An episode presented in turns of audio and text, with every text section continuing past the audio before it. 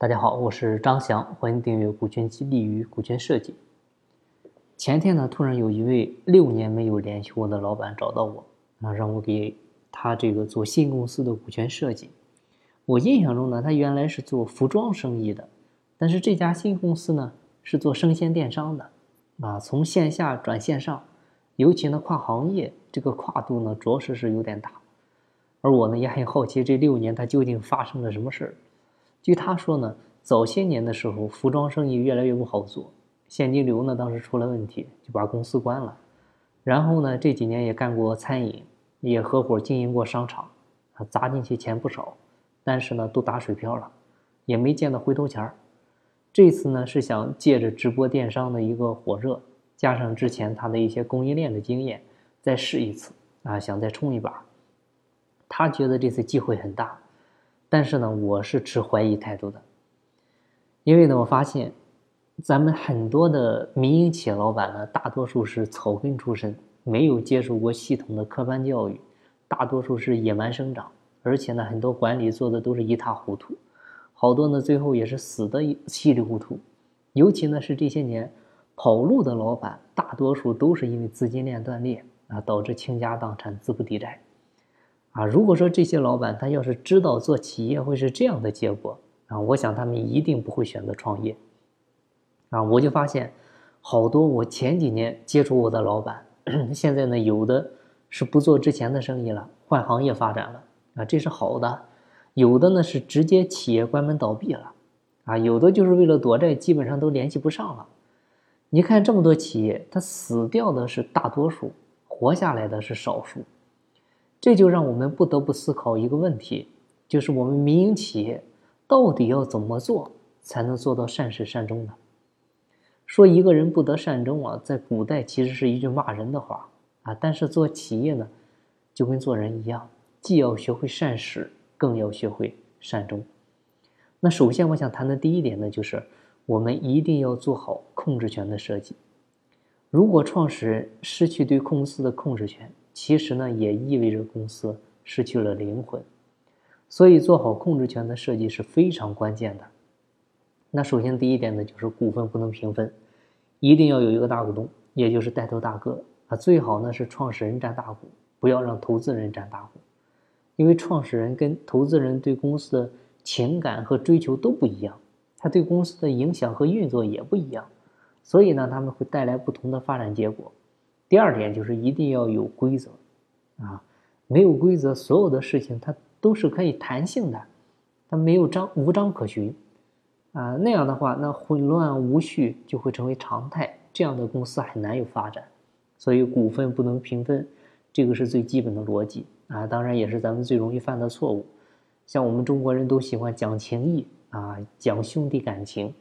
啊，所以分股份的时候呢就容易平分，啊，你显得自己很仗义。但是生意场上仅有仗义还不够啊，还要有亲兄弟明算账，还要丑话说在前头，一定要有这样的规则意识，这个才是真正的仗义。那第二点呢，我想说，就是我们要懂得规避风险。啊，前面我们说了很多民营企业是草根出身，我们知道啊，越是穷人出身啊，他对财富的欲望呢就越强烈，一旦有点机会就总想把握住啊，没有机会也想创造机会。但是在面临机会和风险的时候呢，却很难把控好。往往呢，他手里只有五万块钱啊，却总想做十万块钱的事儿。那这样的话，后果就很可怕。啊，你看那些跑路的老板之所以跑路，抛开外部环境不说，主要原因就是当初太想做大了，太想做强了，结果呢，导致了资金链断裂。啊，所以作为中小企业呢，我觉得你有十万块钱的话，最好呢只做五万块钱的事儿。啊，知道自己是穷人出身，更要学会控制自己的欲望啊，更要学会拒绝浮躁啊。所有的这些死掉的企业呢，大多数都是撑死的，它不是饿死的。我们既然是草根出身啊，就不要奢望做的有多大，不要希望人人都能成为马云，成为马化腾。这个世界其实，它它正是因为有很多的小草，很多的小树苗啊，它才显得这个世界丰富多彩啊。那如果都是参天大树的话，那这个世界反而就变得单调了。第三点呢，我想说的是，我们作为老板一定要懂得放权，啊，这个放权的背后的底层逻辑就是责权利统一。放权的同时也意味着分担风险。就如果你认为企业就是你自己的，那么风险也是你一个人的；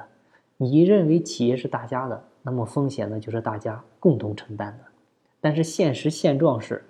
有钱的时候老板跟员工一块分，有难的时候呢，老板是自己一个人扛。这个就是典型的只能同富贵，不能共患难。所以呢，提前把股份分好啊，特别是培养出一个优秀的合伙人团队出来。这样的话，即便将来企业有难，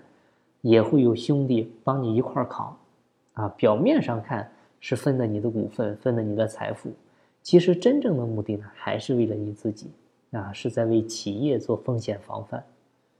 第四点呢，我建议就是我们做好企业的一个垂直领域、细分领域的精细化发展。啊，一定要在某个领域内做到老大，而不是在很多个领域内你都掺和，没用的。人们记住的永远是第一，第二、第三都白搭。所以，企业做大做强怎么选呢？我建议是做强。啊，做大呢，可能短时间能带来很大的收益，啊，能占很大的市场，但是它也有短时间死去的风险。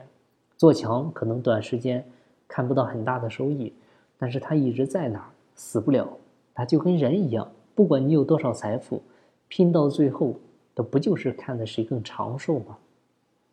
第五点呢，就是我们一定要有超前意识，要有危机意识，因为对于未来呢，最好有一个超前的规划。比如越来越多企业遇到的家族传承啊，企业传承的问题，那你是后代接班还是经理人接班？现在很多企业都已经遇到这个问题了，你不提前十年准备这个事儿，你到赶到你退的时候再考虑。这个后面是很难处理的，还有比如企业转型发展的计划方案，你至少也要准备三到五套的应急预案，你这样当风险来的时候，不至于一棍子被打死啊。他即便损失惨重，咱也还有翻身的机会啊。但是呢，说了这么多，啊，人是有生老病死的，企业呢肯定也一样，长久不衰的企业几乎没有，啊，从生到死它是一个